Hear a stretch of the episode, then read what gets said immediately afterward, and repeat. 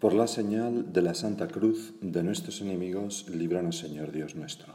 En el nombre del Padre y del Hijo y del Espíritu Santo. Señor mío y Dios mío, creo firmemente que estás aquí, que me ves, que me oyes. Te adoro con profunda reverencia. Te pido perdón de mis pecados y gracia para hacer con fruto este rato de oración. Madre mía Inmaculada, San José, mi Padre y Señor, Ángel de mi guarda, interceded por mí. Muchas veces nuestro Señor Jesucristo eh, dijo, al menos se recoge una en el Evangelio, dijo, yo soy el camino, la verdad y la vida. Lo cual significa que el único modelo con mayúscula eres tú, Señor. Nosotros por esta vida pasamos imitándote, intentando pisar donde tú pisaste, para así hacer mucho bien y llegar al cielo. Por eso nosotros normalmente hacemos la oración con el Evangelio. Es sin duda el mejor libro para hacer la oración. Sin embargo, también a veces nos puede ayudar a hacer la oración sobre el ejemplo de algún santo. ¿Por qué? Pues mira, Benedicto XVI dice en la Espesalvi lo siguiente. La vida es como un viaje por el mar de la historia, a menudo oscuro y borrascoso. Jesucristo es ciertamente la luz por antonomasia, el sol que brilla sobre todas las tinieblas de la historia. Pero para llegar hasta Él necesitamos también luces cercanas, personas que dan luz reflejando la luz de Cristo, ofreciendo así orientación para nuestra travesía. Es decir, que hay personas que, que, reflejan y nos hacen más cercana la luz de Cristo. O incluso, como decía Romano Guardini, eh, hay personas que, que son como prismas como prismas que reciben la luz purísima de nuestro Señor Jesucristo, el ejemplo de nuestro Señor Jesucristo, y lo descomponen, ¿no? Esa luz blanca purísima que nos ciega y a pedas somos capaces de, de ver, la descomponen en un montón de colores, en luces de colores que nos es mucho más fácil identificar. Algo así son los santos. No tienen luz propia, pero sí que nos hacen como más cercana, más asequible la luz purísima de nuestro Señor. Es decir, Necesitamos modelos de amor a ti, Señor, de identificación contigo. Y esto son los santos.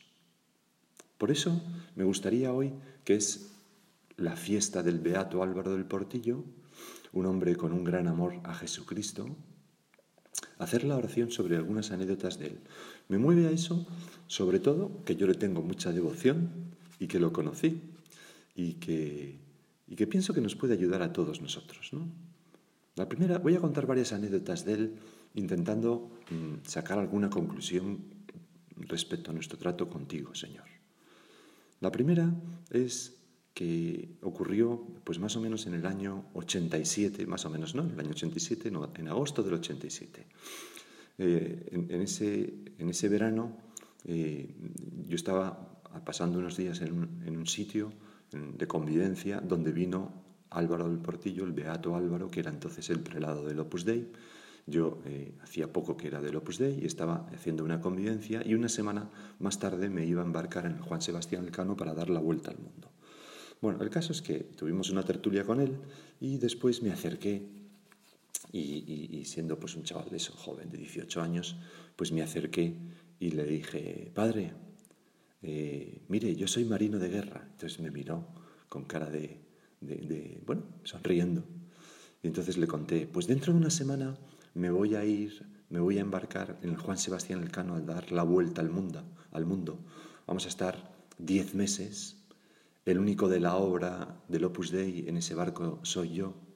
Y vamos a estar cinco meses hasta que toquemos tierra en un puerto mm, donde haya un centro de la obra yo fui como cargando las manos para, para hacer ver pues, las circunstancias extraordinarias, me parecían a mí, en que me iba a encontrar. Bueno, y el Beato Álvaro me miró sonriendo, sin inmutarse, sin que le pareciera nada extraño, y sonriendo y con cara de felicidad, me dijo, hijo mío, qué suerte tienes a llenar esos Ave María, esos mares de todo el mundo con tus Ave Marías. Y luego te recomiendo que ayudes mucho a tus amigos y hagas mucho apostolado con ellos. Y después me dio tres besos. Y me dijo, te doy tres besos siguiendo una costumbre que me enseñó San Juan Pablo, bueno, que me enseñó Juan Pablo II, que era muy amigo suyo, eh, que hacen eh, en Rusia. Y aunque él no lo sepan, aunque no lo sepan en Rusia, me explicó el Papa, eh, esto es en honor a la Santísima Trinidad. Y todavía hoy en día los rusos se dan tres besos. Entonces no había caído todavía el talón, el telón de acero, etc. ¿no? Era la URSS, ¿no? Y, entonces me dio esos tres besos y me miró con una cara de son, con, una, con unos ojos de confianza en un joven hijo suyo, que, que, fue una mirada que me acompañó siempre, ¿no? La gran confianza que, San que, que el Beato Álvaro aprendido de San José María, tenía sobre, con sus hijos y con todas las personas.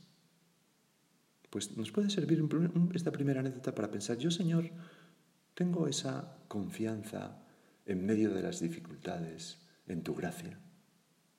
Yo estoy tranquilo, tengo esa paz que tenía el Beato Álvaro en todas las circunstancias, que era fruto de tener la fuerza de Dios consigo. Es lo que nos dices tú en el Evangelio de hoy.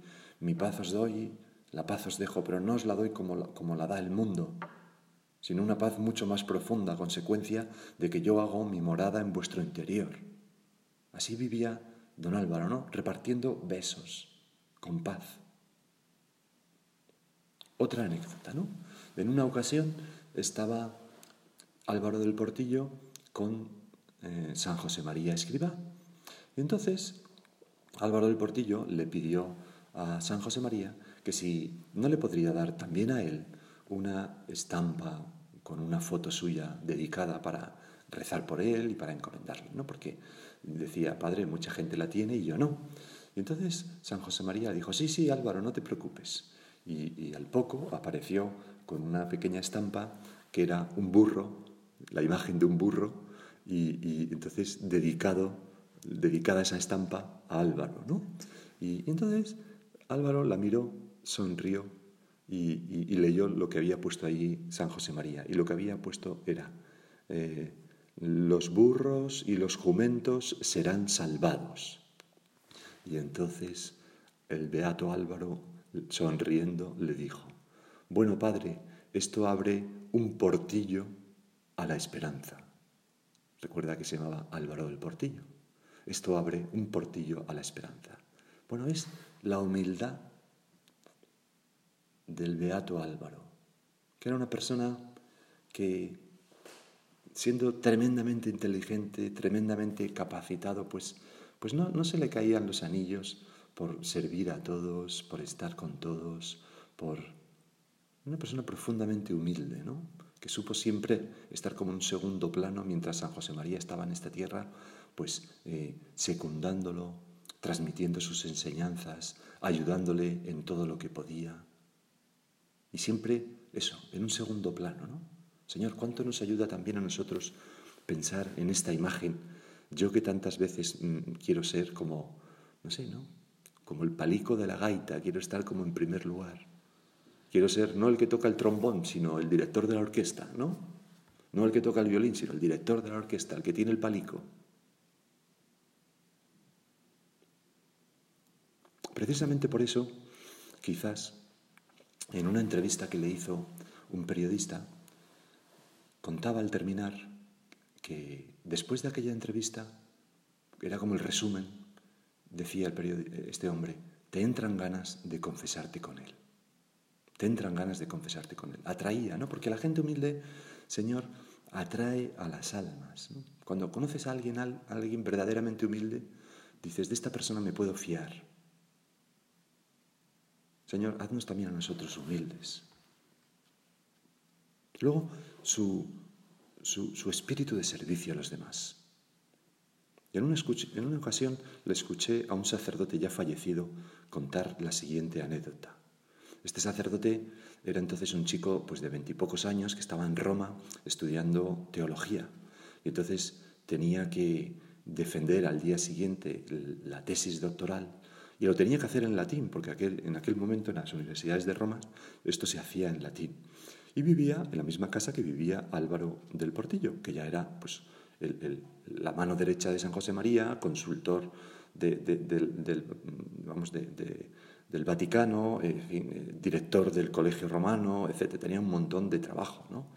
Bueno, y entonces este, este chico le pidió ayuda a Álvaro, que era muy bueno con el latín, para preparar su presentación en latín. Y Álvaro le contestó, mira, Javier, ahora tengo que hacer estas cosas y esto, pero vamos a hacer una cosa. Después de cenar, quedamos y lo hacemos. Bueno, y entonces, efectivamente, después de todo el día de trabajo, después de cenar, quedaron y empezaron a preparar eh, esa presentación que les llevó toda la noche. Álvaro se quedó con él toda la noche y a las seis y media o siete de la mañana, fin, a la hora que fuera, le dijo, bueno Javier, yo creo que esto ya está. Ahora vamos a hacer una cosa.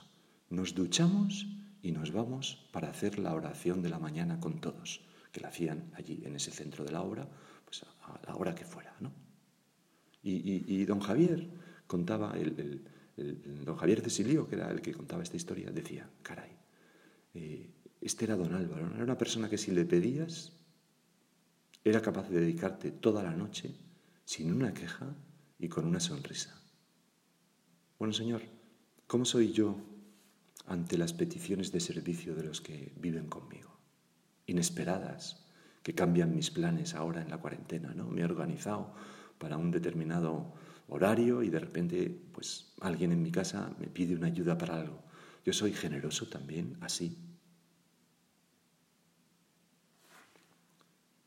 Otra anécdota que vamos a, con la que vamos a, tocar quizás como el centro, ¿no? el punto neurálgico de la vida de don Álvaro.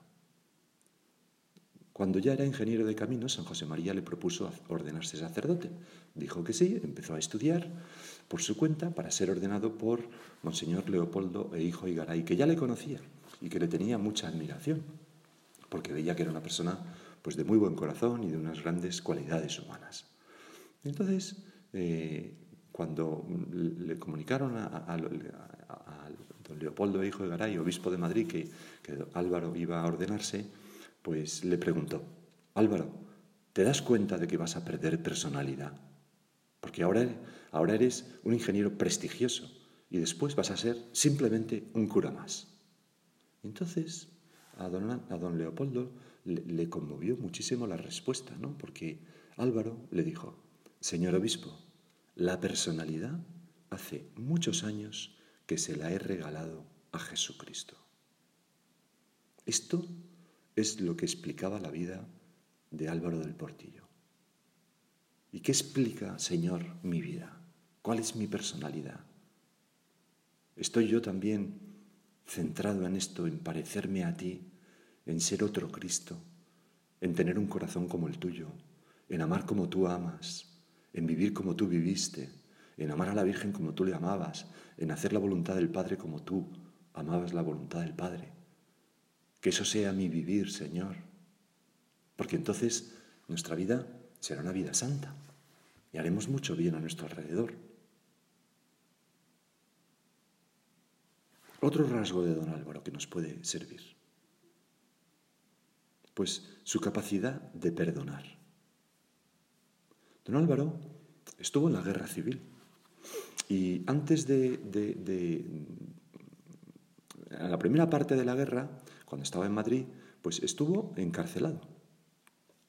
Estuvo encarcelado durante una temporada en la que bueno, presenció de todo. Por ejemplo, en aquella cárcel en la que estaban, eh, era una especie de capilla donde estaban 400 presos y un miliciano se subió al altar y le puso como una colilla un cigarro a uno de los santos, ¿no? Entonces, otro de los que estaba allí presentes eh, se levantó y le quitó, subió al altar y le quitó la colilla al santo y lo mataron inmediatamente a esa persona por haber hecho eso. Era un odio terrible a la religión, ¿no? entre aquellas personas. Bueno, y, entonces contaba don Álvaro que él no había intervenido en ninguna actividad política, pero que lo habían metido solo por ser de familia católica en aquella cárcel con 20 años, y que entonces pues llevaba gafas. Y alguna vez se le acercó uno de los guardias que se llamaba Petrov, le ponía una pistola en la sien y decía, tú eres cura porque llevas gafas, y que podía haberle matado en cualquier momento, ¿no? Bueno, pues don Álvaro jamás habló mal nunca de nadie durante aquel periodo de la guerra cuando lo recordaba. Siempre disculpaba a la gente, ¿no? Como hacen muchas personas que han participado en una guerra civil, claro, ¿no? Pero no solamente eso, sino que cuando, ya siendo obispo prelado del Opus Dei, vivía en Roma, en una ocasión un periodista, más que un periodista, un político, dijo una cosa muy afrentosa para él y lo escribió en un periódico, ¿no? Era un líder de un partido político comunista. Pues eh, coincidieron en una reunión con motivo de algo institucional, tipo de una recepción del ayuntamiento, en fin, no, sé exactamente qué es lo que era. Y estando allí, don Álvaro vio a esta persona y entonces se dirigió hacia ella. La persona que le vio llegar, sabiendo qué es lo que había pasado, adoptó una actitud como preventiva, ¿no? como, como de miedo, a ver qué va a pasar aquí. Y entonces el beato Álvaro se acercó y le dijo, querido, le dio un abrazo fortísimo, como dando a entender que aquello que había dicho de él, que lo tenía totalmente olvidado. Bueno, pues es un ejemplo para nosotros, Señor, que a veces nos quedamos dolidos por un pequeño roce que ha tenido lugar y nos cuesta unas cuantas horas desengancharnos de ahí y perdonar de corazón, o dar una nueva oportunidad a una persona, o no prejuzgar ya para siempre a esa persona, o no etiquetarla como mala, ¿no? No quiero nada con ella. No era don Álvaro así. Precisamente esto nos da pie a fijarnos en otro rasgo de, don Álvaro, que, que, ya digo, todos estos rasgos son rasgos que nos llevan a ti, Señor, ¿no? Tú dijiste, aprended de mí que soy manso y humilde de corazón. Y los santos te han intentado imitar en eso, ¿no?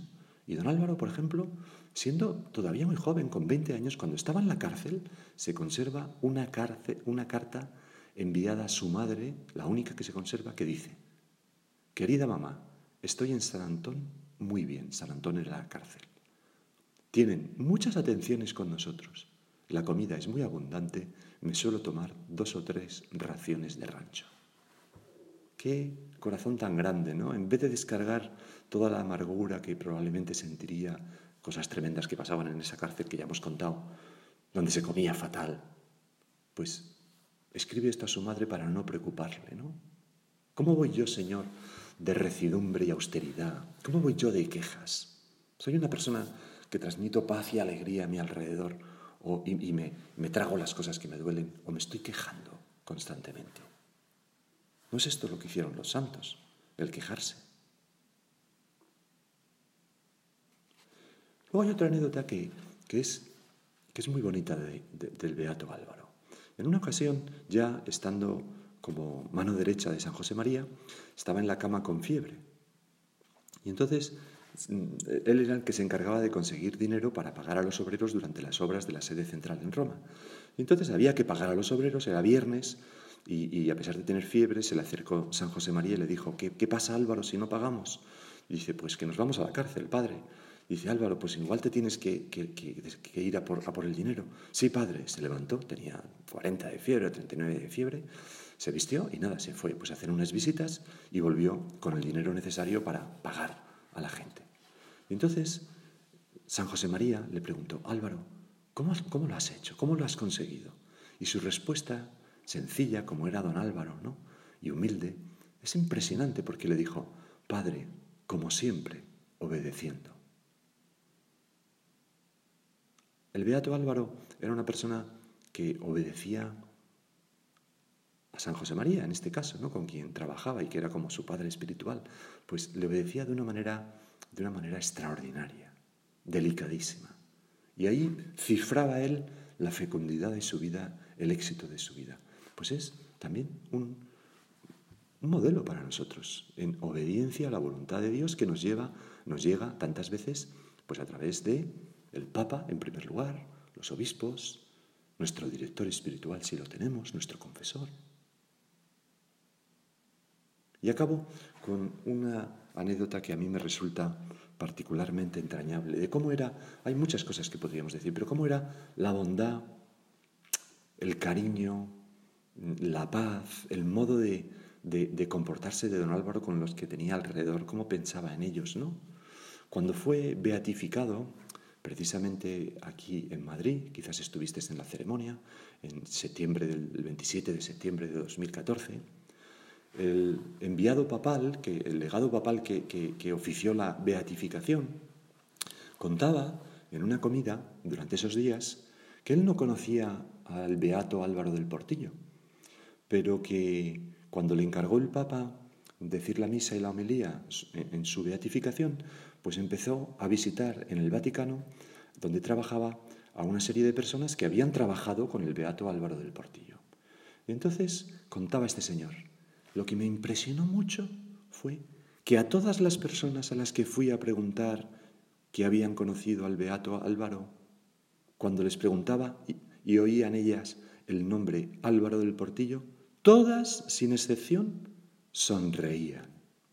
El simplemente mencionar a esa persona traía unos recuerdos tales que les hacía sonreír. Y concluía, debió ser una persona muy buena. Pues así fue. Señor, ¿cuánto me gustaría a mí que las personas que conviven conmigo, seguramente no es así, porque desgraciadamente, al menos yo, tengo tantos defectos, ¿no? Pero, ¿cómo me gustaría que cuando alguien oyera mi nombre, su reacción fuera sonreír, porque el recuerdo de esa persona le traía dulces pensamientos, le traía paz en el corazón. Mi paz os dejo, la paz os doy, no os la doy como la da el mundo. ¿Cómo me gustaría, Señor, parecerme a ti a través de este modelo que es para nosotros Álvaro del Portillo? Vamos a terminar acudiendo a la Virgen. El Beato Álvaro era muy devoto de la Virgen. Le gustaba mucho rezar el rosario y además le gustaba rezarlo en francés, porque en francés se dice Santa María ruega por nosotros pobres pecadores. Se añade ese pobres pecadores, ese pobres, ¿no?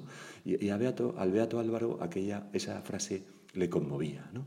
Vamos a pedirle que, a la Virgen que nos ayude a ser tan buenos hijos suyos, quizás ahora rezando el rosario, y, y en todos estos rasgos que hemos visto en los que podemos invitar al Beato Álvaro para conducirnos a ser otros Cristos, vamos a pedirle a la Virgen que nos ayude.